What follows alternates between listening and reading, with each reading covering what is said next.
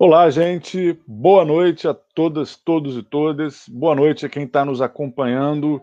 Mais uma live sobre o Covid real Niterói, no estado do Rio de Janeiro.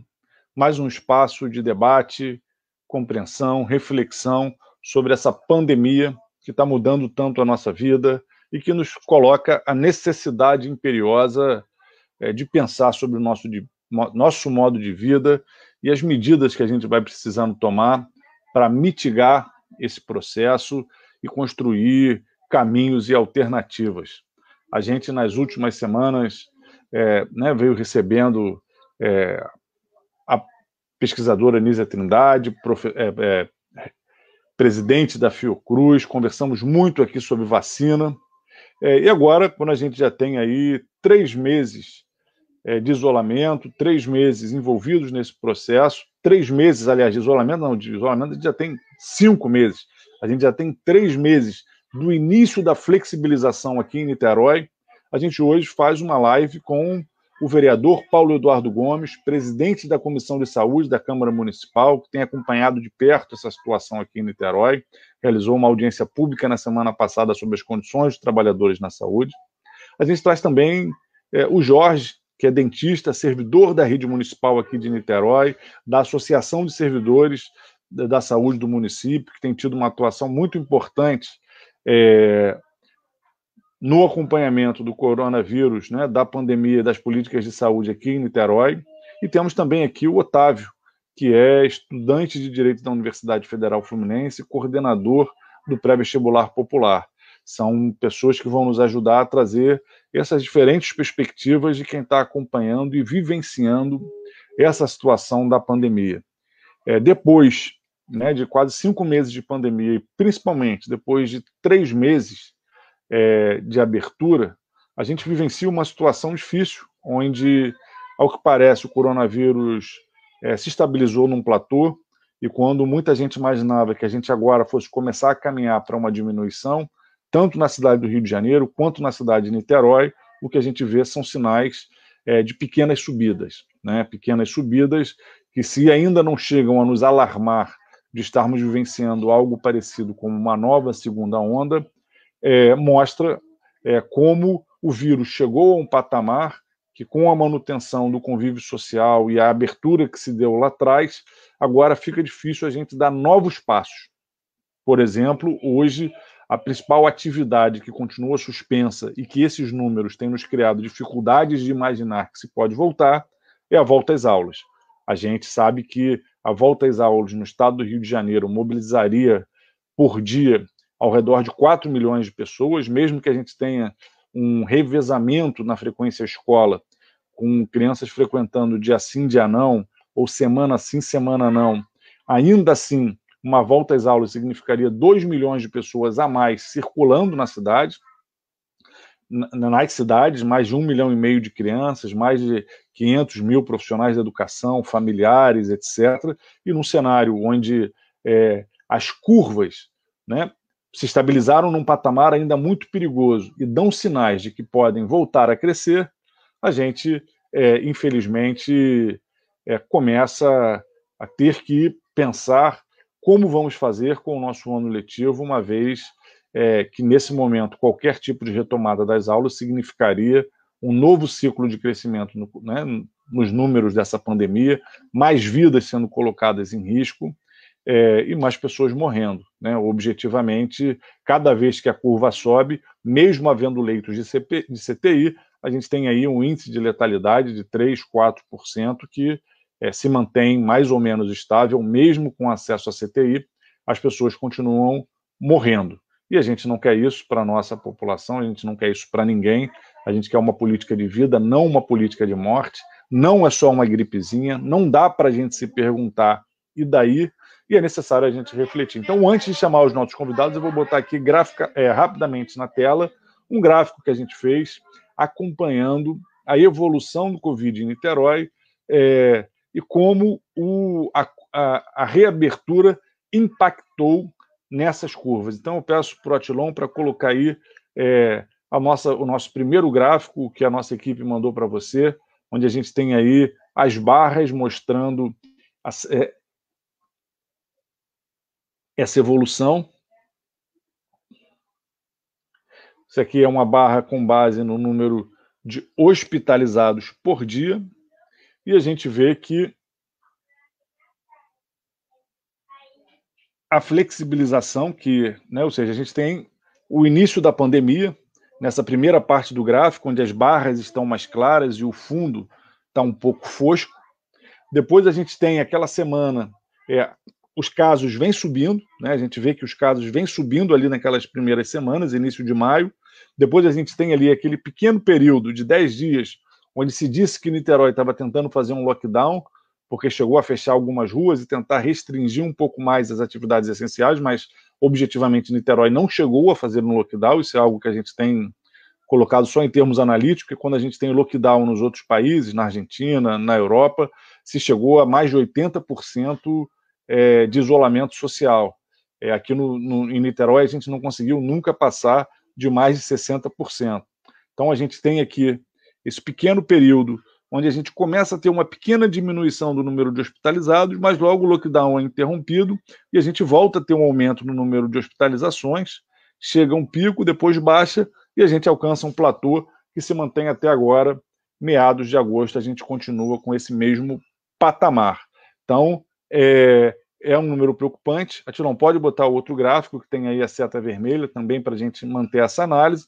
É, o que a gente avalia é que esse ponto de inflexão ali, onde a gente volta a ter um aumento da hospitalização, onde a gente volta a ter aumento do número de casos, a gente volta a ter um aumento do número de óbitos após o lockdown, é, aqui é o número de óbitos por semana é, é um gráfico um pouco diferente daquele é, dos hospitalizados, mas a gente vê que segue uma tendência semelhante. A gente tem o início da pandemia, ainda com poucas mortes, um caso de morte, zero, um, depois temos quatro, dez, três, aí vem uma sequência crescente, três, oito, 14, 29, e aí, é, no dia 24, na semana epidemiológica, é, que vai ali de 18 a 24 de maio, é quando começa a, a, flexibilização, ainda com os casos muito altos. A semana anterior tinha sido a semana que tinha registrado o maior número de óbitos, e a gente não consegue reduzir de fato o número de óbitos na cidade. A gente vê que o número de óbitos segue um patamar que ficou aí ao redor de 20, 18, na última semana bateu 15, mas na semana anterior 18, na anterior 17, na anterior 18. Então, se a gente fosse tirar uma média das últimas cinco semanas, né, 22, 18, 17, 18, 15, ia ficar ali entre é, 18 e 19 a média é, do número de casos semanais. Um número de casos muito alto, se a gente considera que Niterói tem uma população é, de 500 mil habitantes, uma média aí de 20 casos é, é, por semana, é uma média muito alta aí de quatro casos para cada 100 mil habitantes por semana, algo é, é, muito alto, muito preocupante, e não dá né, para pensar. O que a nossa avaliação era que se a gente tivesse conseguido diminuir mais a curva ainda no mês de maio, a gente nesse momento poderia é, conseguir estar tá voltando a ter uma vida mais próxima do normal, o que não é simples. A gente está, obviamente, numa região metropolitana, uma parte considerável dos trabalhadores de Niterói vem de São Gonçalo, vem de Itaboraí, vem da cidade do Rio de Janeiro, e uma parte considerável da força de trabalho de Niterói vai para Rio de Janeiro, vai para São Gonçalo, é, isso tudo dificulta. Mas vamos aprofundar essas análises com os nossos convidados. Então eu quero chamar para entrar aqui com a gente agora aqui na tela, companheiro Paulo Eduardo Gomes, vereador de Niterói, presidente da Comissão de Saúde. Boa noite, Paulo. Você já está no ar aqui, a gente está vendo aqui seu bonito gabinete com tantas fotos de luta. Boa noite, bem-vindo aqui à nossa live, Paulo.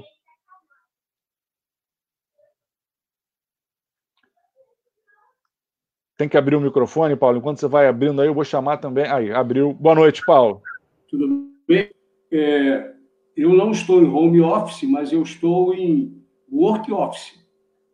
É, é o place onde eu trabalho no tempo. Acabou a sessão ainda há pouco, uma sessão de veto, e a gente já, já presencialmente levamos bola nas costas. Se a gente fica em casa, então lascado. Mas, enfim, é, Boa noite, Paulo. Vamos chamar aqui os nossos outros convidados. Boa noite, Estamos o companheiro Jorge, é, dentista, profissional da saúde do município e da Associação dos Servidores da Saúde do município. Boa, é, boa noite, companheiro Jorge. A gente teve um problema na semana que a gente tinha marcado essa live. Estou feliz de a gente conseguir te receber hoje aqui. Obrigado pela sua presença. Boa noite, Paulo. Boa noite, Flávio. Os demais que estão nos assistindo. É um prazer estar aqui com vocês batendo esse papo, discutindo a Covid na cidade de Niterói. E em nome da Associação dos Servidores da Saúde, a gente está aí é, sempre pronto para esclarecer a população, ajudar no controle dessa doença. Então, eu quero chamar também aqui para vir aqui para a nossa sala, para ficar ao vivo, o companheiro né, Otávio, que é um estudante, organizador do Pré-Popular. É... Boa noite, Otávio, tudo bem? Você está ao vivo aqui com a gente agora?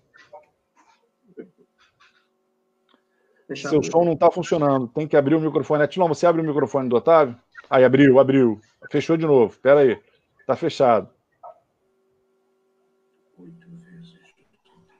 Abriu. Oi?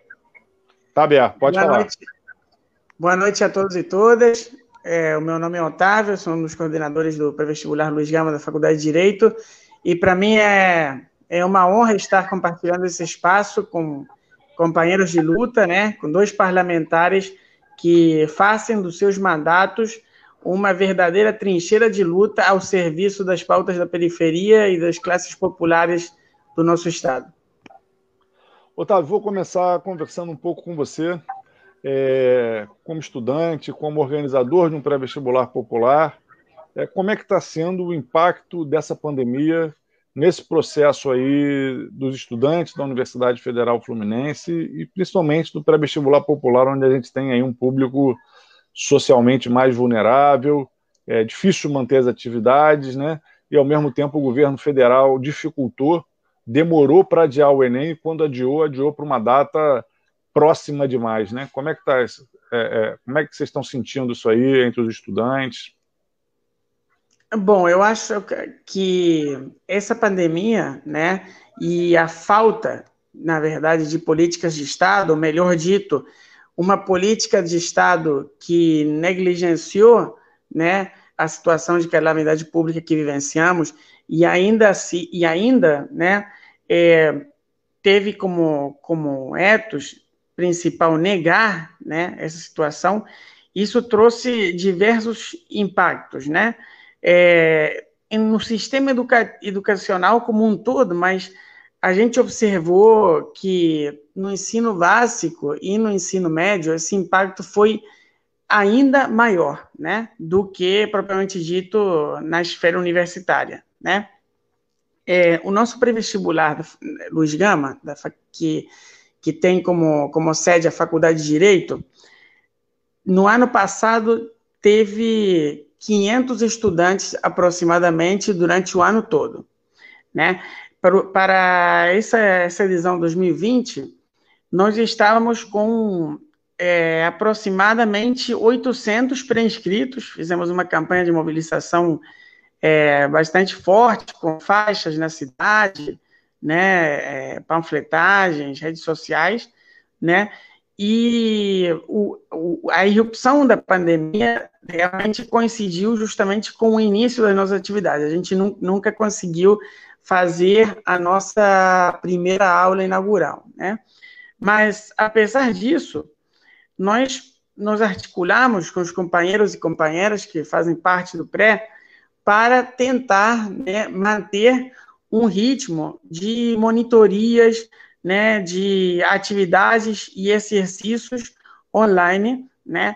A gente foi muito claro, né, é, perante a, a, nossa comunidade, né, os nossos estudantes, nossos companheiros professores, professoras, de que nós sempre defendimos que, de fato, nas condições materiais que existem nas periferias do Brasil, seria impossível a gente, de fato, chamar né, o, que, o que a gente está tentando fazer hoje em dia de aulas ou de uma, de uma continuidade sem fisuras, digamos, do programa de ensino que a gente executa é, em na Faculdade de Direito. A gente deixou bem claro que esse ensino de ele não, não chegaria a substituir né, a, o contato do dia a dia, os debates e tal. E para vocês terem uma, uma noção do impacto, né, que de fato a pandemia teve na educação da periferia, de termos 700 inscritos, uma média de 500 estudantes no ano passado, hoje em dia nós estamos trabalhando aproximadamente com 100 estudantes, né? Então, assim, é, é, é uma queda muito abrupta, né? É, que eu acho que se explica por vários fatores, né? O primeiro, como eu já falei anteriormente, é um de, uma deficiência crônica estrutural, material, que tem a ver com as condições de exploração nas quais as, as periferias do nosso país, do nosso estado, estão submetidas, né?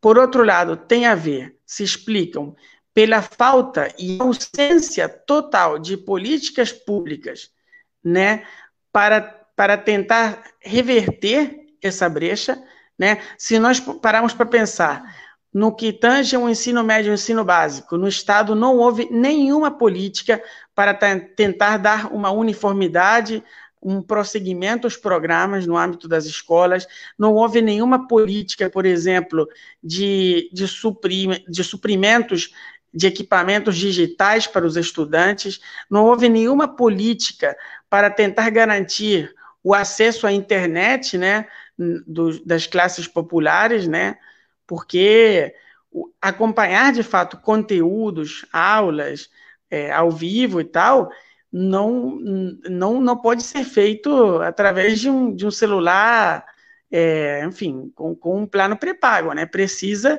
ter ou um plano é, que é mais custoso, né, de, de dados, ou até mesmo o Wi-Fi, né? E além Otávio, disso, a nossa avaliação outra... é que na, na rede estadual mais de 60% dos alunos não conseguiram acessar as aulas de forma regular.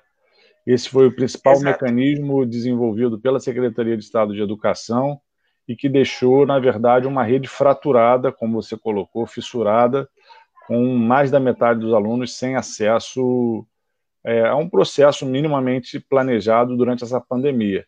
E agora não adianta pressionar para a volta às aulas sem ter condições sanitárias para isso, né?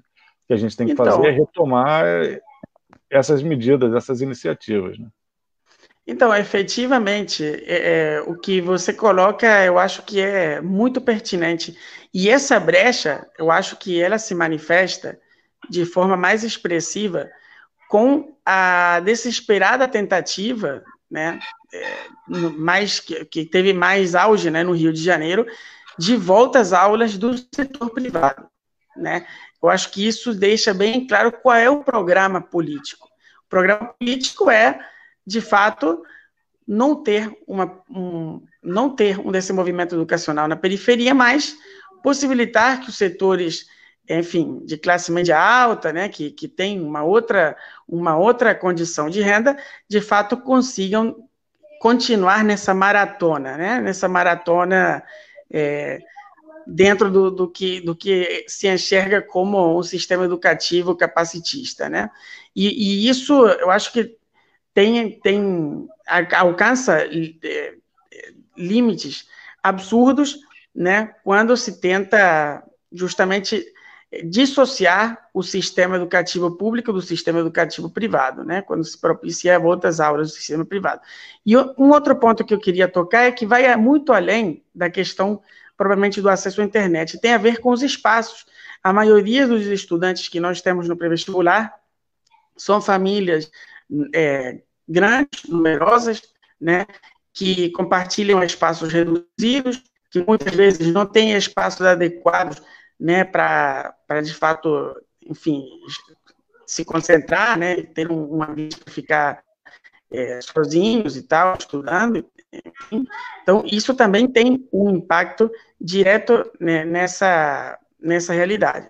Né? Mesmo então, no trabalho em casa, né, também... né, Otávio? Mesmo no trabalho em casa é diferente quem consegue trabalhar sozinho num escritório de quem está numa casa de três cômodos, seis pessoas, tendo que estudar, acompanhar a aula, se concentrar, é diferente, né?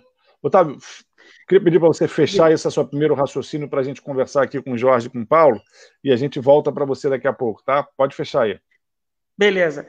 É, para fechar, eu acho que tudo isso se explica através de um pensamento né, que tenta se colocar, que é enxergar a educação como um serviço, como uma mercadoria e não como um direito para todos.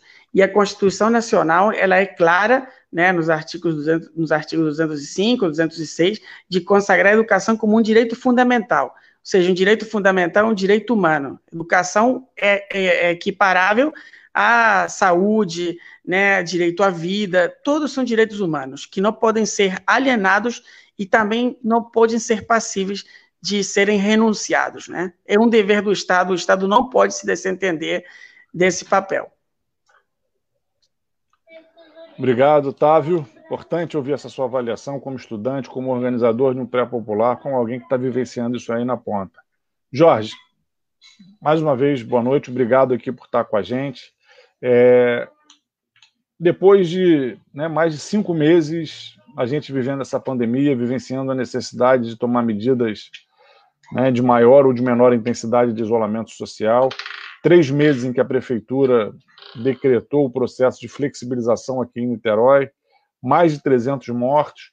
Como é que é a visão dos servidores da saúde de Niterói sobre esse processo? Como é que vocês da associação estão é, analisando né, o impacto dessa pandemia na rede, nas condições de trabalhador, na saúde pública em geral, especialmente o que, que significou essa referência do início dessa flexibilização há três meses atrás. Foi um processo que a gente questionou muito e acha que atrapalhou um controle maior da pandemia aqui em Niterói. Como é que os servidores estão vendo isso? Abre o microfone. Bom, Flávio, é, os servidores, como população de uma maneira geral, no primeiro momento, é, houve um desespero total. As medidas de segurança, os EPIs não chegavam, uma doença nova, de difícil controle, então houve primeiro um pânico generalizado, como aconteceu em boa parte do, do país. Mas o que a gente tem que refletir é, nesse, nesse conjunto dessa doença é que, na realidade, a doença veio escancarar as desigualdades que existem no país. E veio também mostrar para a população a importância fundamental que é o SUS. Como bem o Otávio falou aí, saúde e educação são direitos fundamentais da, do ser humano. Então, não pode dissociar uma coisa da outra. E a saúde nesse, nesse país tem sido tratado como uma mercadoria, como moeda de troca.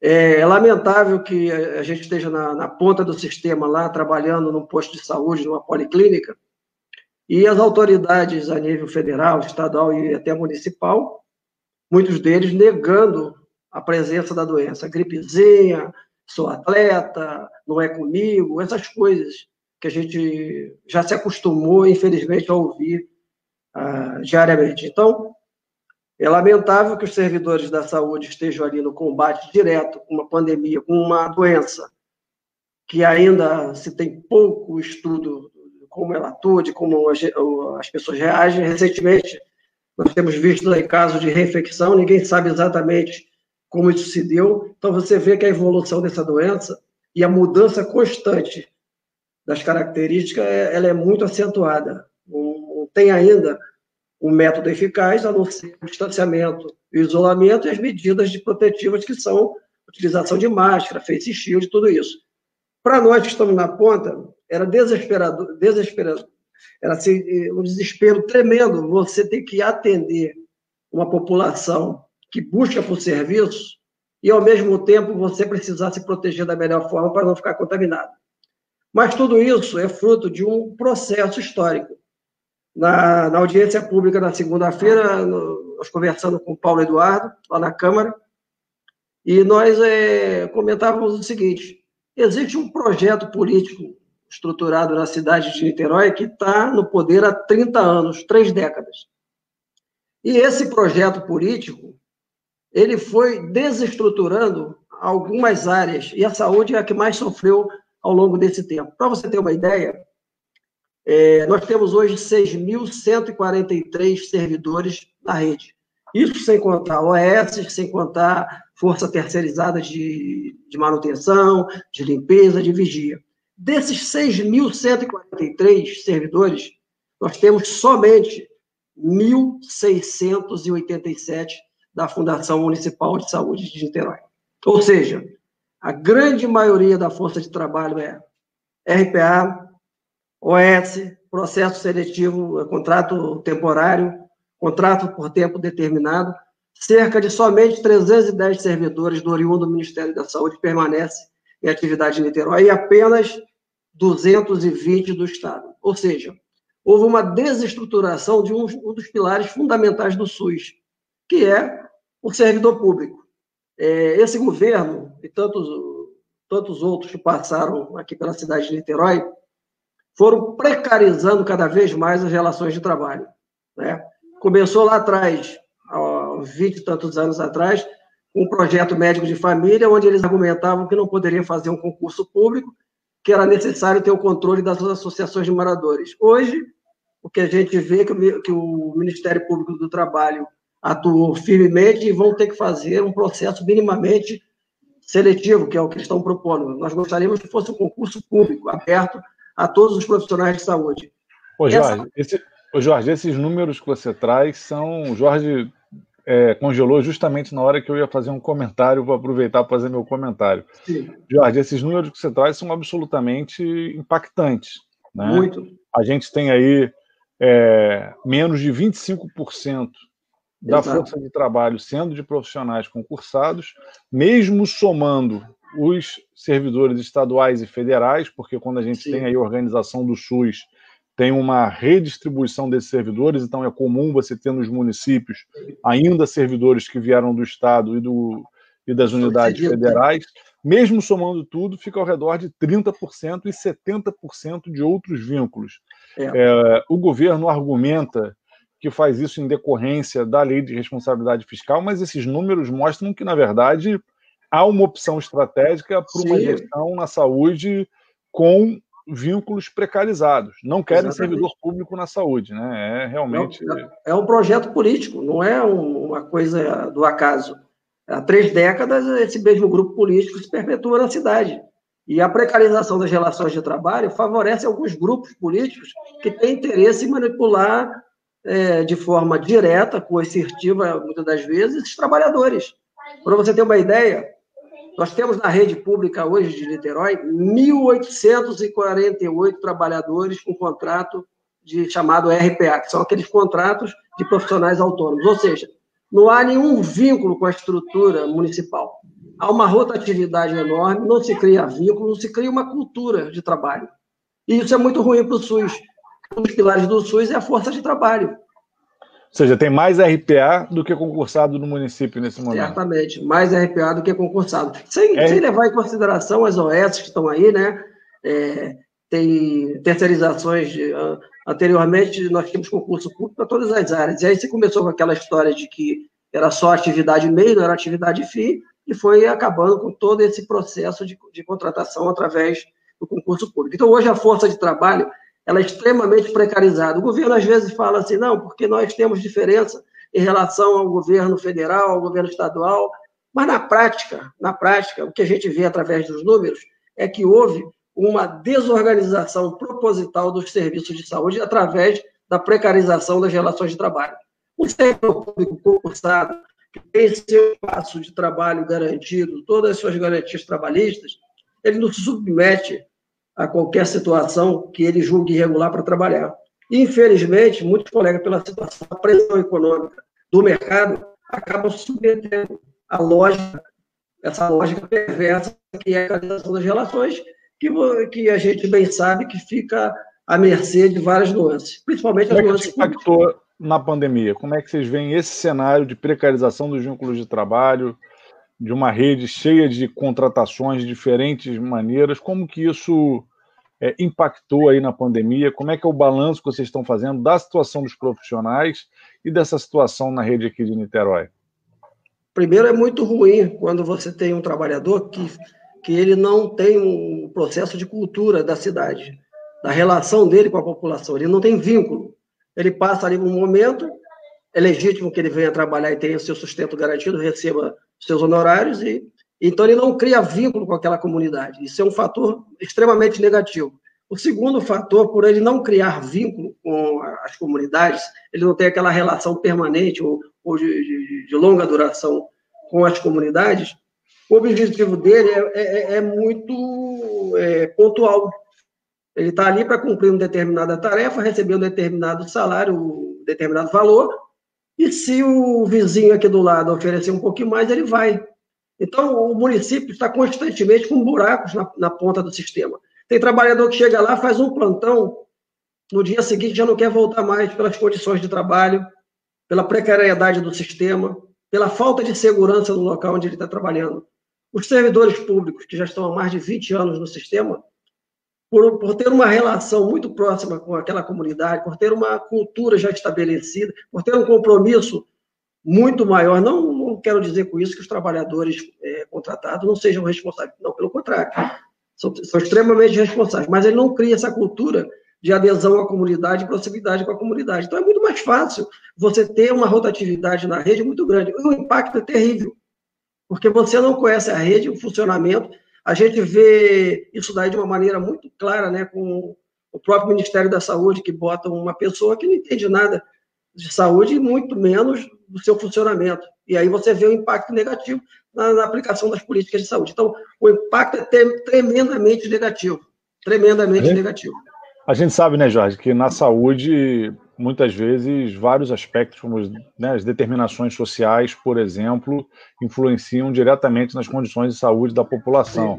Então, ter um profissional que trabalha numa localidade, sabe que, por exemplo, ali naquela comunidade, no inverno, se costuma ter determinado tipo de doença respiratória, no verão, tem determinados vetores que disseminam mais determinado tipo de doença.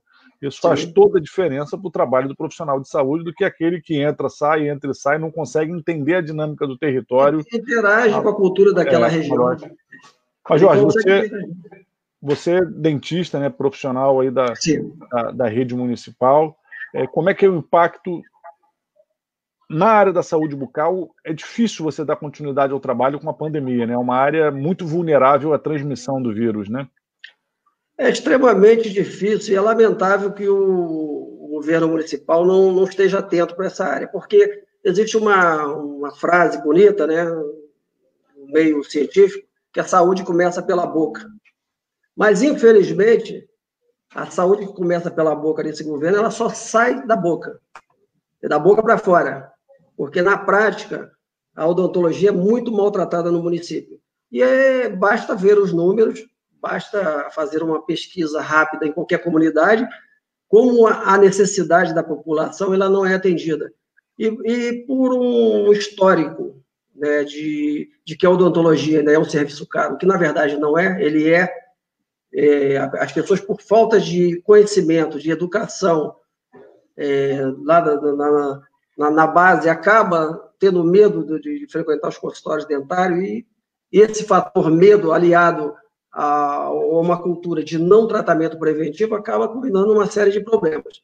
Para nós, hoje, na ponta, trabalhar com odontologia é impossível. Na segunda-feira, a gente conversando com o vice-presidente da fundação, o Ramon, e eu colocava para ele que é impossível a odontologia hoje, na estrutura física que nós temos hoje, funcionar com alguma segurança profissional. A gente precisa de uma estrutura específica para esse setor. Não é que ela seja melhor ou pior, não. É porque ela precisa. O cirurgião dentista, ele, ele faz a intervenção dele no principal local do foco da doença, que é a boca.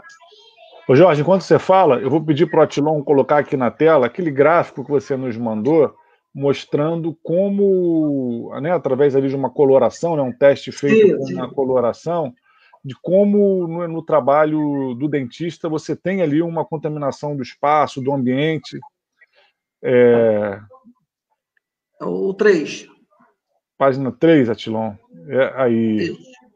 Isso é, uma... É, é, essa, essa figura, o colega nos cedeu gentilmente, essa figura mostra essa foto, como que é complicado o cirurgião dentista e o pessoal que auxilia controlar aquele, aquele aerosol, aquele spray que sai da caneta de alta rotação. A caneta de alta rotação é aquele motorzinho tão temido pela população. Aquele motorzinho, ele, ele, ele tem que irrigar a, o local onde está trabalhando, por conta do aquecimento, e ele joga um jato de água e ar tão forte que ele atinge um raio de dois metros da onde ele está sendo manipulado. Ou seja, um assistente, uma mãe, o próprio paciente e o profissional ficam desse jeito. Esse vermelho aqui não é sangue, é um corante que a gente colocou dentro do, da, da água, misturou. Aonde esse spray ia dentro do consultório na hora, do, na hora de fazer o trabalho. Então, você, você percebe que mesmo com máscara, óculos de proteção, essa segurança ainda é aquém da necessidade.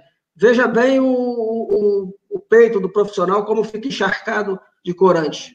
Isso daí vai no raio de dois metros. Então, assim, tem que ter uma proteção um pouquinho maior, mais qualificada, mais específica, para proteger o profissional. Além disso, tem um outro problema, que aí a gente fez aqui uma, uma improvisação, esse, esse, essa foto aqui mostra bem.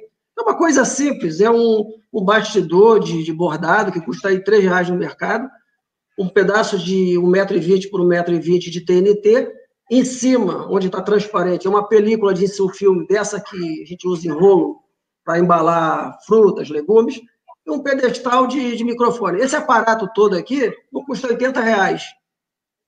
Você pode ter 10, 15 desses guardados no consultório, esterilizados direitinho, para cada paciente você colocar um. Aí, o que, que isso significa?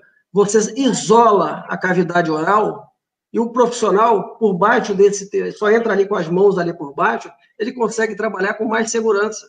E evita que aquele spray seja todo dissimulado para o consultório, seja todo espalhado. Além desse, desse, desse mecanismo simples, é, pode ter outros mecanismos um pouco mais qualificados, melhores, mais bonitos, mas isso aqui é uma coisa bem, bem simples, que pode ser improvisada em qualquer consultório. Você comprando aí no mercado bastidor, que é uma coisa baratinha, TNT, uma película, você evita uma série de problemas profissional. Se uma, se uma rede de saúde produz ou encomenda isso em série, isso é, barateia e garante uma volta dos serviços com mais segurança para os profissionais e para os pacientes, né?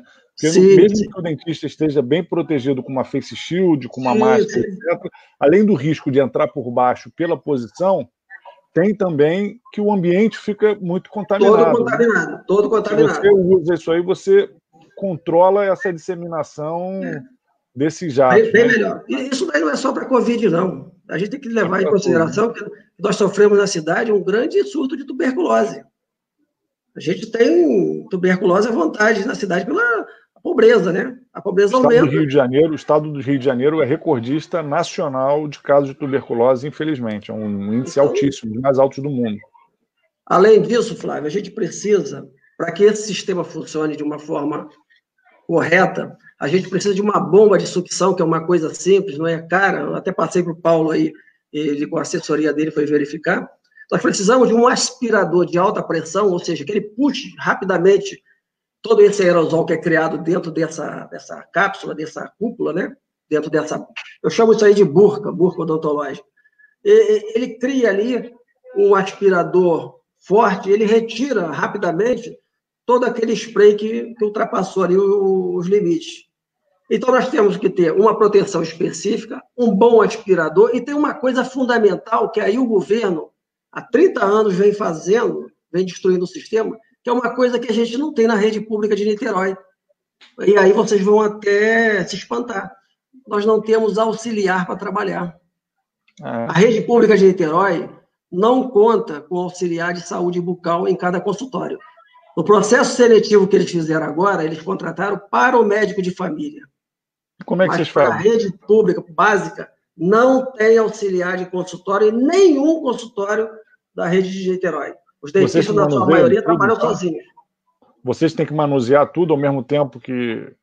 O dentista tem que bater o córner, correr lá, cabecear, cabecear e fazer o gol. Tem que fazer tudo sozinho. Rapaz, Essa é a lógica do sistema. Nós temos em alguns locais técnico em higiene bucal, que é uma outra função, que é a função dela é fazer o processo de educação nas escolas, as palestras educativas, ensinar a fazer a prevenção. Em alguns lugares, essas técnicas, que são solidárias com os, com os dentistas, se propõem a entrar no consultório, ajudar a lavar o instrumental, separar, embalar, esterilizar. Normalmente, esses dentistas trabalham sozinhos.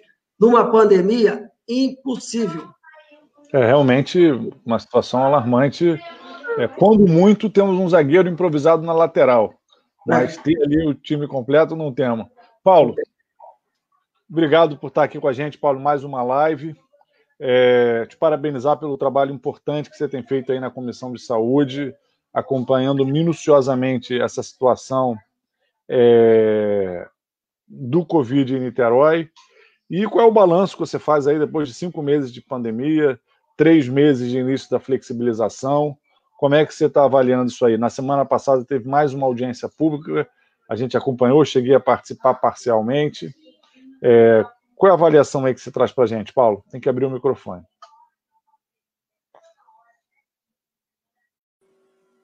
Ok. Bom, em primeiro lugar, a gente precisa ressaltar que, em relação aos recursos humanos na área de, de saúde, o governo postergou durante décadas, e é um governo que já dura muito tempo e tem uma visão, uma visão de tratamento dos recursos humanos da área de saúde completamente diferente daqueles é, que nós assistimos na área de, saúde, de, de educação em Niterói. O PCCS dos trabalhadores da área de saúde já nasceu no governo quando o Chico D'Angelo, secretário, já nasceu anacrônico. É, basta você verificar o anacronismo comparando o é, recebe de salário um médico que trabalha no Moes do Getulino, por exemplo, por igual jornada de trabalho, e verifique quanto custo, é, recebe de salário um, um médico, um enfermeiro, um auxiliar de enfermagem é, estatutário da rede. É, trabalhadores é, submetidos ao mesmo tipo de trabalho, mesmo tipo de carga e recebendo salários absolutamente é, distantes. É, o, o, governo enrolou, enrolou, enrolou é, e postergou ao máximo que pôde a realização de concurso público e quando anunciou que ia fazer tanto um concurso público para a área de é, para, para os estatutários da Fundação Municipal de Saúde, quanto para aqueles da, da fundada, nova Fundação é, Estatal de Direito Privado, que é a FESaúde, de Saúde Mental e, de, e do Programa Médico de Família, na hora que resolveu fazer e lançou os editais, a pandemia chegou, o que significa na prática essa quantidade enorme de trabalhadores com relação precária de trabalho vai se prorrogar até o próximo governo. Então, porque não tem mais como você viabilizar neste ano é, qualquer tipo de concurso público. Isso sem falar, nós já discutimos lá, discutimos na audiência de segunda-feira com a presença do Jorge, isso sem considerarmos os reflexos em Niterói da Lei Complementar 173, em que é, recursos são é, encaminhados pelo governo federal aos estados e municípios na, é, por conta do, do, suporte e apoio ao tratamento e enfrentamento da Covid, condicionado a não ter PCCS, não ter aumento salarial, não ter nada, até o final de 2021. Então, tirando os trabalhadores que estão no Hospital Oceânico, tirando os trabalhadores que estão é, na OS do Getulinho, que são regimes de contratação diferenciados, contra os quais nós nos opomos, é, inclusive no arrendamento, no arrendamento do Hospital Oceânico, nós defendemos, todos nós defendemos, a compra imediata daquele conjunto, independentemente de você atender com pessoas com contrato temporário de trabalho. Mas isso é uma discussão que a gente vai fazer depois. O balanço, Flávio, que a faz é um balanço é, que, se não é refletido diretamente é, aos olhos da população pelos novos casos e pelos óbitos que ocorrem ao longo do tempo, para nós que acompanhamos cotidianamente esses números, eles nos é, preocupam. Nos preocupam porque, é, quando você começou a live, você já fez menção a isso, é, mas nós vamos repetir para que quem nos assiste possa fixar isso na cabeça. É, o primeiro caso ocorreu lá em março, e nós passamos 65 dias, a 21 de maio, 66 dias, contabilizando 85 óbitos. No dia 21 de maio, nós tivemos início o processo de flexibilização em Niterói. E do dia é, 20, 25, se não me engano, de maio, o gráfico vai mostrar com mais precisão, 21 ou 25 de maio, até hoje, computado já com o resultado do dia de hoje, nós tivemos 271 óbitos em 96 dias. Então, nos 66 dias iniciais, nós computamos 85 óbitos. Em 96 dias seguintes à abertura e à flexibilização, nós contabilizamos 271 óbitos. É, eu não sei, a Atilon colocou média de novos casos, é isso? É isso. Não, não, eu preferia, eu preferia, Rafael, que fosse colocado os casos, os casos confirmados. É, Outro gráfico do Paulo, Atilon. É anterior a esse, é o gráfico anterior a esse. Esse daí. Esse é de é, casos diários. Muito bem.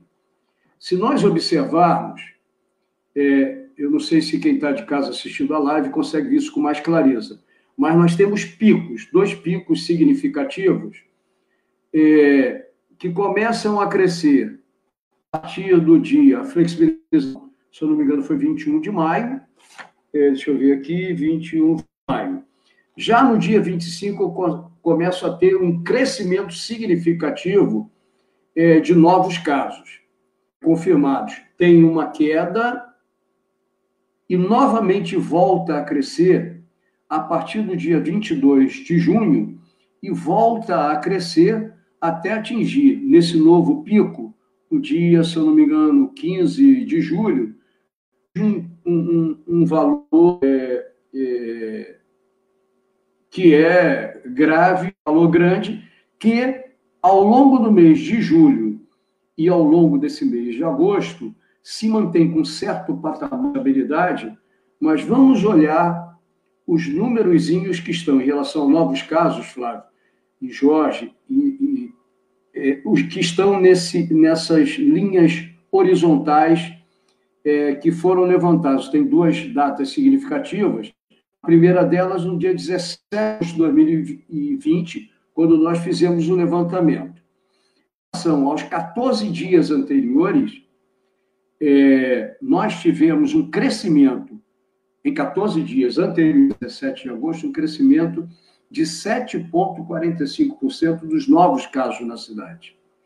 Já na semana, o cômputo que eu fiz foi até o dia 23, que está apresentado aí no gráfico, a variação de número de casos em relação a duas semanas antes do 3 do 8 apresentou um crescimento de 18,41%.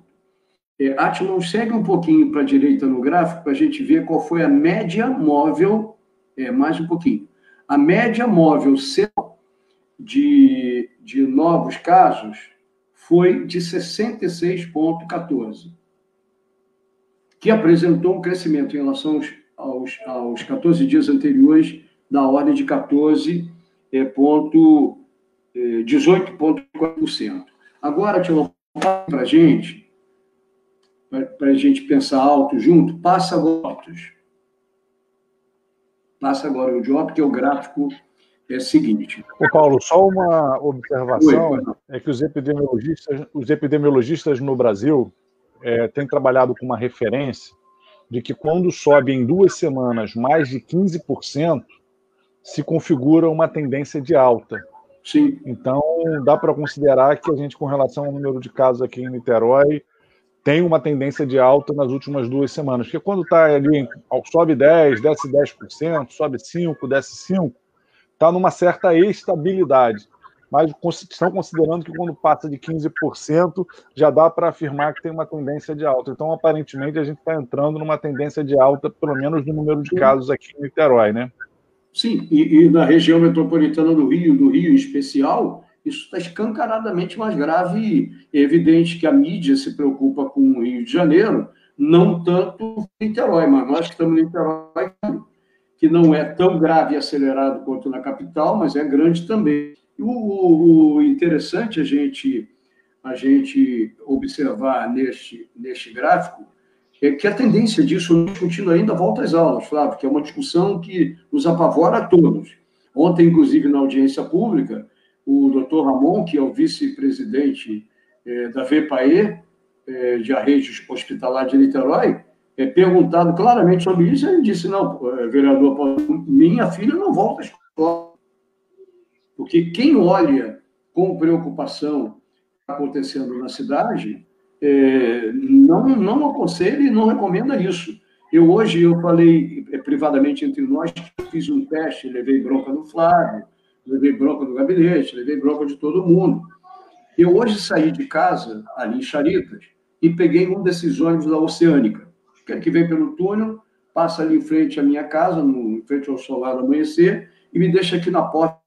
Eu tenho vindo de Uber, o táxi por, por precaução, mas hoje vim.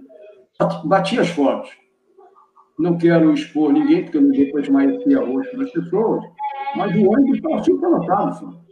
Então, você imagina, sem a volta às aulas, eu já tenho ônibus superlotados, porque equivocadamente a Prefeitura de Niterói, durante a flexibilização, autorizou a diminuição da frota. Ora, se eu quero garantir um mínimo de distanciamento é, social, é, que faça com menos um índice de propagação menor do que um, como é que eu permito que os outros. Flávio já falou isso em várias lives anteriores, no terminal de ônibus Goulart, nas barcas, etc. Como é que eu não garanto?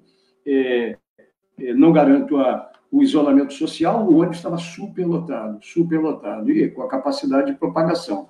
Vamos rapidamente, para eu encerrar essa... Chama atenção, né, Paulo, que Niterói está com um ônibus superlotado, mas a prefeitura aprovou aí um pacote para repassar dinheiro para as empresas de ônibus, né? É. Isso, isso nos chama atenção. É a gente está batalhando no Estado contra a redução das frotas, eu consegui aprovar uma emenda para que se garantisse 80% dos ônibus intermunicipais e das barcas. É, o governo não está respeitando, especialmente no caso das barcas, tinha uma redução acima de 20%, né? então está rodando menos de 80% dos horários. Mas no estado a gente tem uma situação que o governo estadual não tem recursos para, é, se necessário, contribuir para um equilíbrio econômico-financeiro. Aqui em Niterói, o que nos chama a atenção é que a prefeitura aprovou uma lei para fazer um repasse para as empresas de ônibus.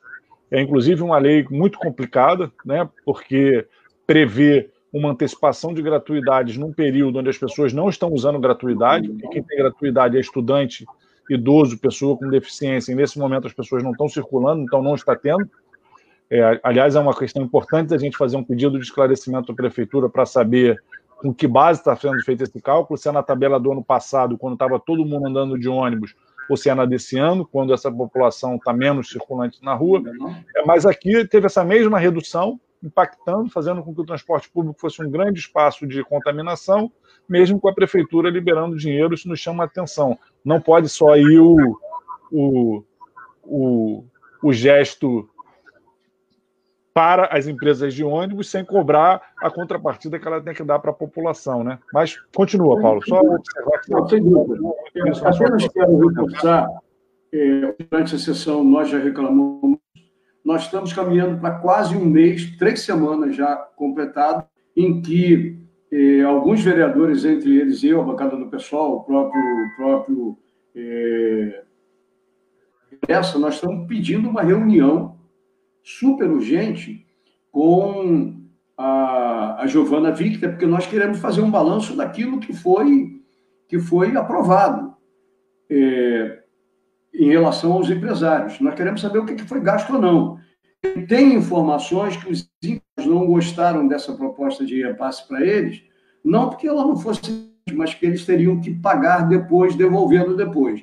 Eu não tenho informação, mas essa seria uma das informações que uma reunião com a secretária Giovana nos, nos viabilizar.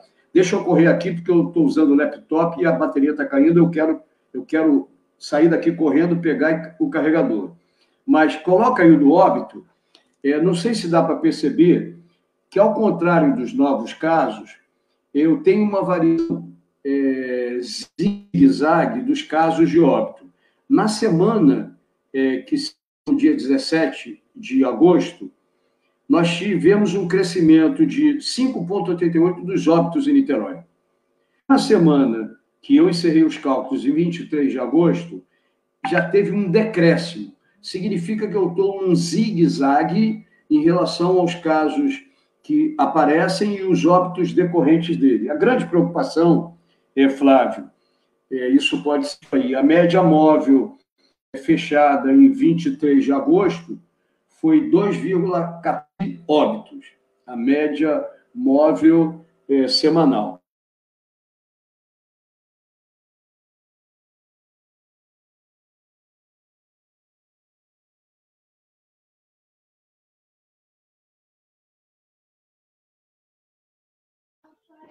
Acho que o laptop do Paulo não aguentou, né? É uma coisa importante dessa média móvel semanal dos óbitos, ele estava falando a média 2,14, é 2,14 óbitos diários por semana, né? É uma média móvel, né? Você vai fazendo a semana daquele dia para trás. Então, a média móvel hoje é a média móvel dos últimos sete dias, os casos diários, né? É importante para quem está nos, nos, tá, tá nos assistindo entender como é que se produz essa estatística. Porque se pega só os casos de hoje, aí hoje tem cinco, amanhã tem um. Fica uma linha fazendo um sobe, desce, sobe, desce, sobe, desce permanente. Quando você faz a média móvel, você suaviza essa linha. Hoje, cinco. Ontem, quatro. Anteontem, zero. Antes de anteontem, dois. Você faz a média móvel diária por semana e com isso você suaviza a linha. Pode botar de novo ali, o Atilon, esse gráfico que o Paulo trouxe para a gente de óbitos, que ele é interessante. Ali a gente vê que nas últimas duas semanas tem uma pequena queda. Nas duas semanas anteriores tinha tido um, um aumento também pequeno. É, e fica dentro do quadro que a gente considera de estabilidade. Então, os dados de Niterói das últimas duas semanas atualizados, a gente pode considerar que estamos dentro do que os epidemiologistas têm considerado de estabilidade no número de óbitos, com uma pequena redução, é, e dentro dos casos, é, uma tendência de aumento, né, é, porque passa dos 15%, mas, né, ainda não um aumento muito grande, mas, é, é, no geral, temos uma estabilidade com uma preocupação de que existe aí esse aumento no número de casos. É, como é que vocês estão sentindo isso na rede, Jorge? Vocês estão sentindo é, a gente vê, por exemplo, no gráfico de hospitalizados que eu coloquei no início, que a gente tem uma estabilização aí ao redor de 80 estabilizados já, de 80 hospitalizados já há muito tempo. É, teve uma redução no movimento. Como é que está aí essa, essa questão dentro da rede? O que a gente observa no, no posto de saúde, principalmente na unidade que eu trabalho, que é lá em Piratininga, é que o aumento é, é considerável para fazer testagem. E assim, a quantidade de pessoas que aparecem com novos casos é imensa. Na segunda-feira, o Ramon, que é o vice-presidente da VIPAE, ele, ele, ressaltou que houve assim, um, um certo afluxo de, de, internações lá no Hospital Oceânico, que na semana anterior, segundo ele, estava quase que zerado. Né? Paulo pode relembrar esse. Então, assim, o que a gente percebe, na realidade, é que a flexibilização vem no momento errado, e, junto com a flexibilização, veio o relaxamento das medidas protetivas. Que não é só o fato de flexibilizar, porque supostamente estaria estabilizado na curva descendente, houve um relaxamento por parte de toda a sociedade em relação às medidas protetivas. Que a gente observa muito bem, andando pela cidade, o Paulo hoje viu isso daí, é que a utilização de máscara em alguns pontos da cidade, ela é, é como se fosse algo anormal, como deveria ser a normalidade. A gente vê muita utilização de máscara na praia de Caraí, em São Francisco, mas você vai na Zona Norte para você observar a quantidade de pessoas circulando sem máscara. É, é uma festa. Na, na região de Badu, Matapaca, região de Pendotiba, a gente vê, observa muito isso no dia a dia. Então, as pessoas entenderam a mensagem é o seguinte: bom, Posso ir para a rua, voltou tudo normal. Não, não voltou nada normal. A gente está no meio da pandemia, a gente não sabe ainda exatamente para onde é, caminha essa doença. As medidas têm que ser intensificadas, utilização de máscara, higiene permanente das mãos, os cuidados com, com o distanciamento, tudo isso tem que ser intensificado. E o que a gente está observando é um relaxamento, né? É um relaxamento é, total. Quando o Paulo fala que o ônibus está lotado, E aí a gente volta numa demanda, é, como representante de trabalhadores da saúde, tem que sempre falar as questões que nos incomodam. Claro que existem inúmeras questões que a gente poderia ficar conversando aqui, mas você pegar um trabalhador hoje com mais de 60 anos de idade e não respeitar a orientação da Organização Mundial de Saúde, que é para afastar esse trabalhador da ponta do sistema, alguns trabalhadores até com menor idade do que 60, mas com comorbidade, com doenças crônicas, é um crime. E a gente está vendo isso na rede.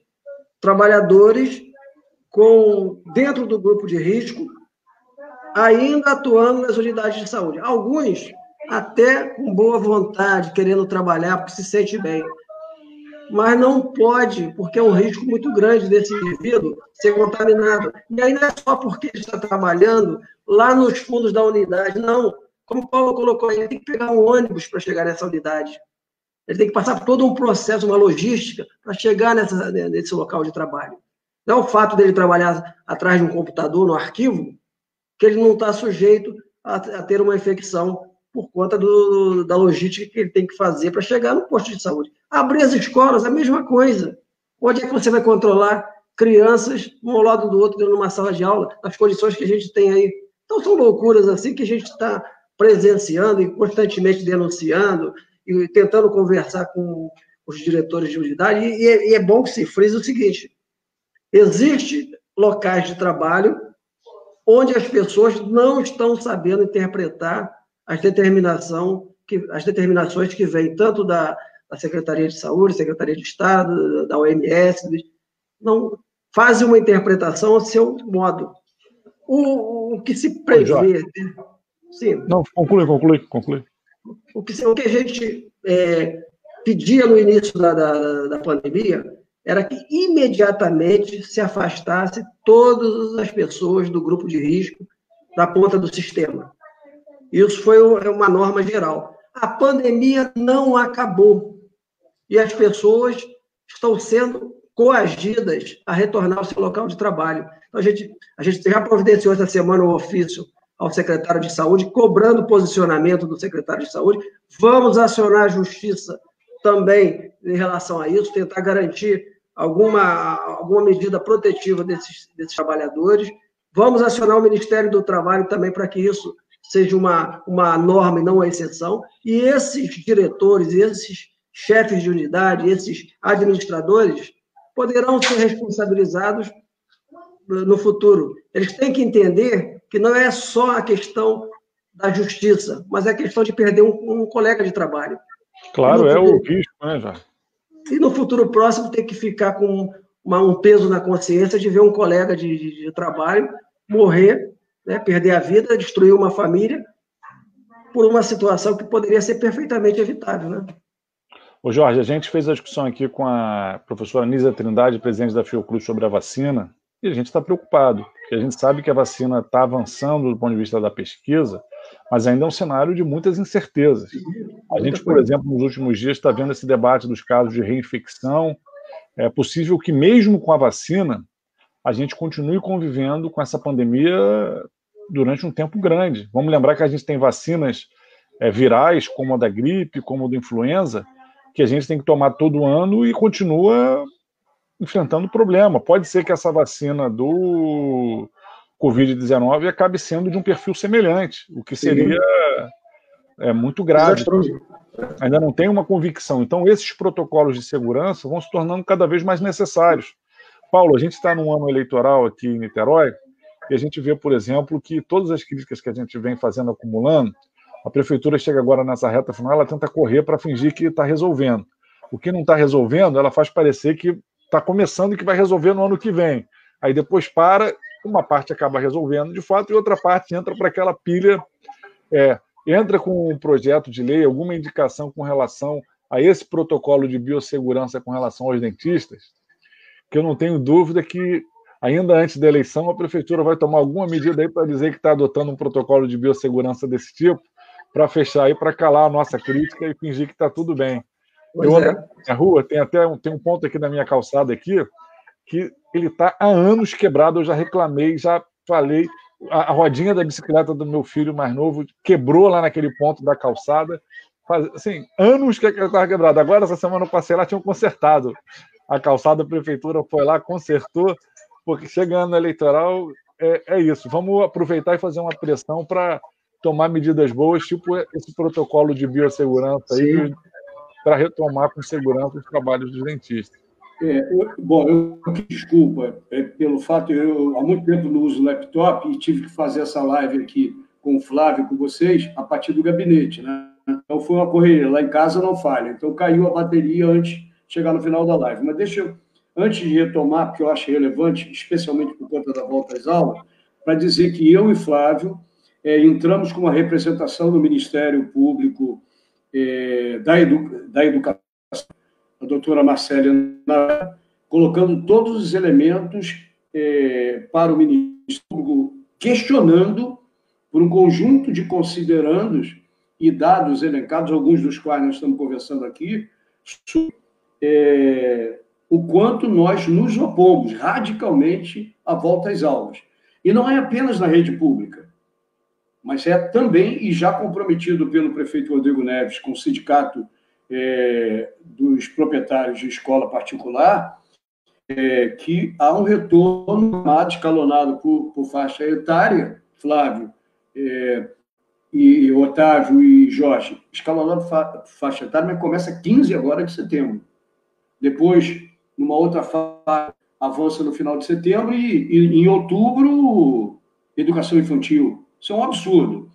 Isso é um absurdo, sobretudo, eu não vou é, mostrar tudo, porque nós já estamos quase que no limite aí da, da live, mas eu queria que o Atila colocasse o dos óbitos. É, aliás, não, nem precisa colocar é, o, qual é a nossa preocupação, em especial com a volta às. Nós não temos, na estatística oficial, nem do Estado, eu não estou criticando o Niterói, é que nós gostaríamos. Então, vamos, é, aqui não foi colocado em prática, indica marcadores étnicos, raciais. Nós queremos saber, da população de Niterói que está indo a óbito, de que classes sociais elas são. Porque no início da pandemia, Flávio é, e, e, e Jorge, que na ponta da rede, nós sabemos que os óbitos vieram de pessoas que estavam entrando pelo aeroporto. Mas, em determinado momento, não são mais pessoas da nossa classe socioeconômica que estão morrendo. Tem também. Mas temos marcadores que digam quantos da raça negra, quantos é, que moram em comunidades é, mais vulneráveis do ponto de vista de isolamento social, uma coisa é onde o Jorge mora, onde eu moro, onde o Otávio mora, onde o Flávio mora, distanciamento social na vertical e na horizontal em relação aos meus vizinhos. Não é o que acontece com a população é que frequenta, inclusive, a rede pública de Niterói. Pessoas que não têm isolamento social nas suas comunidades e provavelmente têm avós, uma boa parte, Flávio, nós sabemos isso que acompanhamos a educação pública em Niterói, uma boa parte das crianças que estudam na rede pública de Niterói são crianças que são cuidadas pela avó ou pelo avô, porque a mãe e não são famílias que não têm família ou porque morreu ou porque está preso. Não é todo mundo, mas isso tem quantidade. E crianças que são levadas para a escola pela avó. Ora, eu tenho uma possibilidade de discussão de volta é, para crianças que majoritariamente ocupam a rede pública, e de onde estão vindo a, a, a, os óbitos atuais? Esse crescimento em 14 dias de 2,4, média móvel de 2,14 óbitos dia, estão vindo de onde?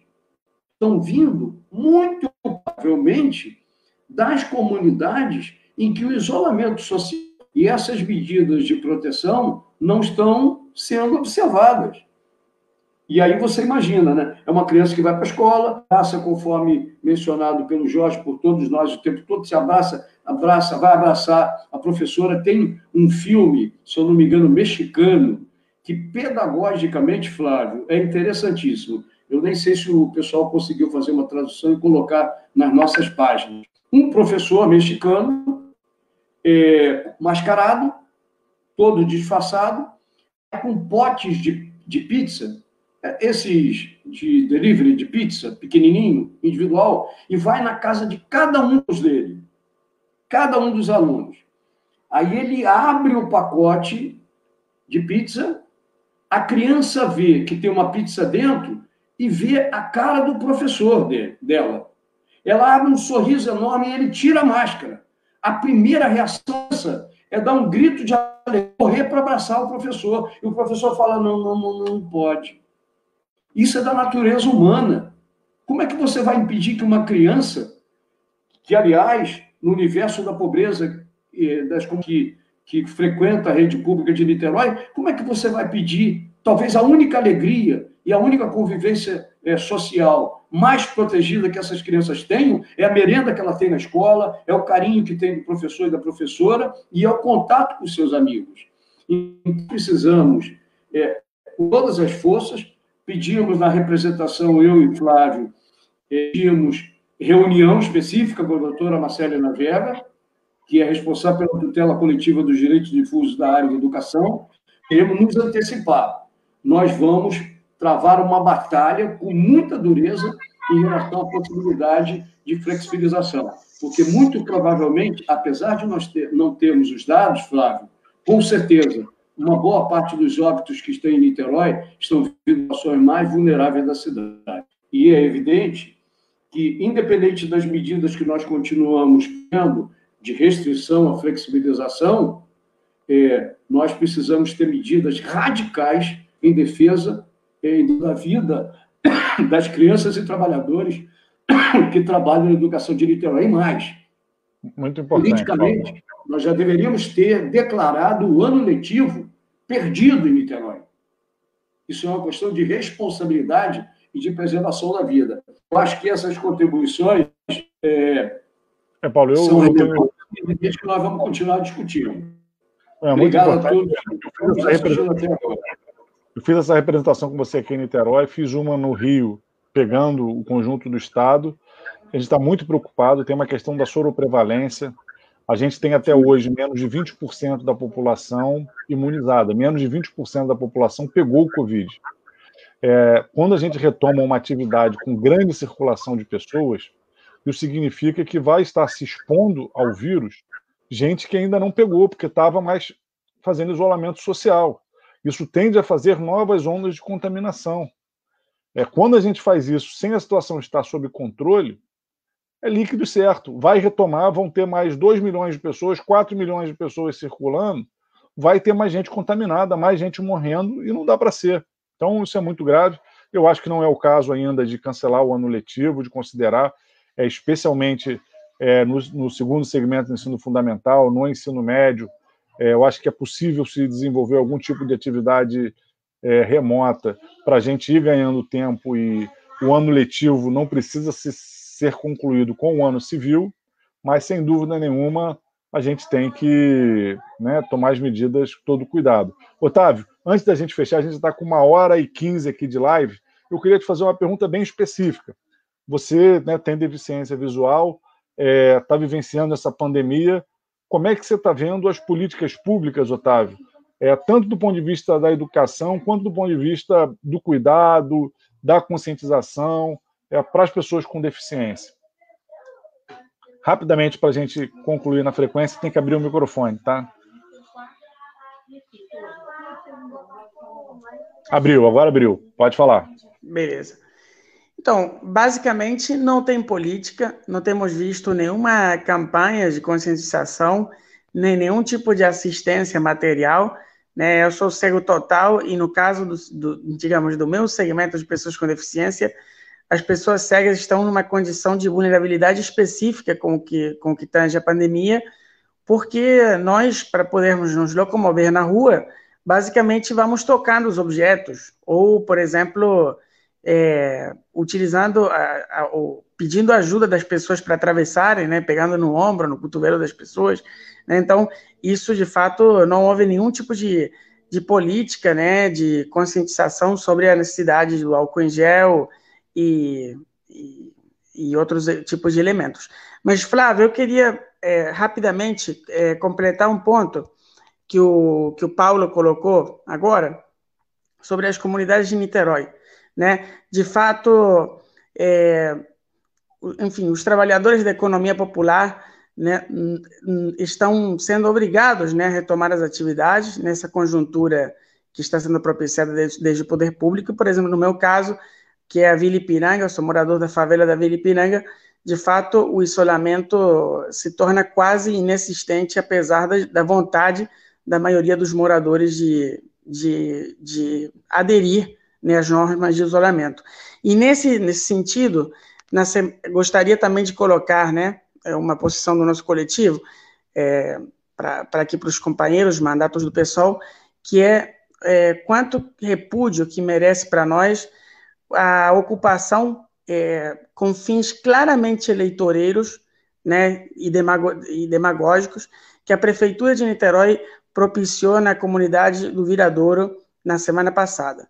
Né? É, porque a vida do jovem periférico, além de ter que lidar com os problemas de estrutura, com a falta de políticas educacionais, né, agora em Niterói, os jovens estão tendo que lidar com tiros, estão tendo que lidar com uma prefeitura que promove uma ocupação permanente de um território, né, que promove a instalação de cabines blindadas, né, sinceramente, é, tudo isso me dá muito a pensar, né, que tenha se feito um, uma, uma medida como essa, articulada com o Estado do Rio de Janeiro, há três meses da eleição, numa das comunidades que fica localizada ao lado do, de um dos bairros mais valorizados da cidade, que é Santa Rosa e Caraí. Sinceramente, acho que a gente tem que se posicionar sobre esse caso, né, porque a, a vida dos jovens periféricos não pode ficar refém dos planos eleitoreiros de uma prefeitura, de um governo ou de quem que seja.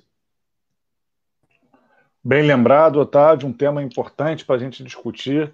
Eu estou para agendar uma live aqui com alguns especialistas em segurança pública para discutir esse quadro em Niterói. Niterói tem uma marca que, na minha, meu, até onde eu sei, é inédita no Brasil, da gente ter tido no ano passado mais mortes provocadas pela ação policial do que mortes provocadas pela criminalidade, pelo conjunto de outras situações na cidade. No ano passado, quase 60% das mortes violentas de Niterói foram mortes em decorrência de ação policial é a polícia mais violenta do Brasil que eu tenho. E, e lembrando. Na capital lembrando... do Rio de Janeiro não é esse patamar, em São Gonçalo não é. É, é uma coisa assustadora.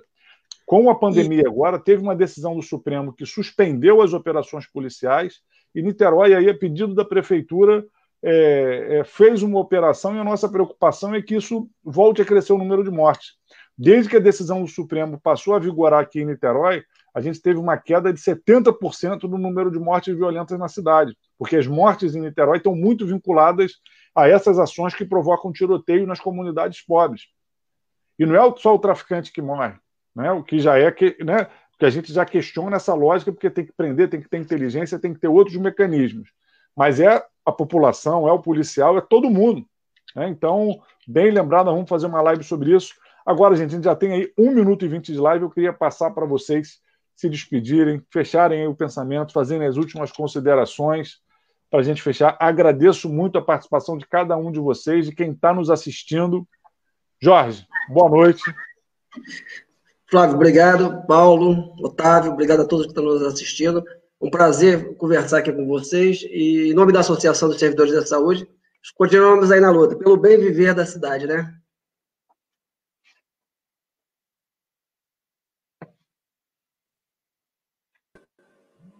Rapidinho. Obrigado, pra... Jorge. Passa a palavra para o Otávio. Paulo, você se despede por último aqui, Otávio. Boa noite, se despede da gente aí, Otávio. Que a gente esteja faz... é, realizando mais espaços como esse para podermos discutir o dia a dia da nossa cidade e estamos juntos com os mandatos populares, sempre nas fileiras contra a opressão. Muito obrigado. Obrigado, Otávio. Muito bom estar aqui com você, muito bom contar com você. Estou feliz de te reencontrar. Faz tempo que a gente não se encontrava. Grande abraço. Paulo. Isso que eu ia dizer. Foi a última vez que eu estava já tem um tempão, cara.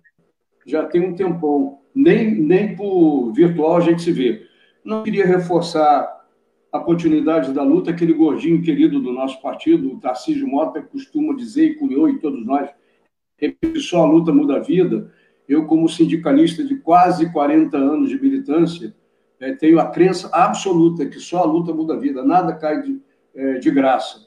E apenas para relembrar, é, o Tinoco me deu uma soprada aqui, como é que eu estou esquecendo das coisas? É só para dizer aos companheiros, aos Jorge, que nós, a partir da audiência de, de ontem, já encaminhamos uma à prefeitura para que a prefeitura adote todos os mecanismos de proteção adicional, como sugador, etc., a partir daquela audiência é, de ontem. E dizer que tão logo, é, tão logo eu e Flávio tenhamos notícia de uma audiência pública específica, uma audiência uma reunião virtual, né, Flávio, com a promotora da educação, nós vamos, é, para que participe de uma reunião, eu e Flávio, vamos convocar representantes do Simpro, representantes do, do CEP local e do CEP estadual para que nós escutamos essas coisas. A luta continua e nós continuamos nela. Até a o ano letivo a gente recupera, né, Paulo? Agora as vidas a gente não consegue recuperar e a nossa ação é sempre no sentido da preservação da vida, da proteção, da promoção à saúde das pessoas. Jorge, Otávio, Paulo, todas e todos e todas que nos assistiram, muito obrigado por estar aqui acompanhando mais essa live para a gente discutir o quadro do Covid em Niterói. Boa noite e um grande beijo. Tchau. Boa noite. Um abraço, gente.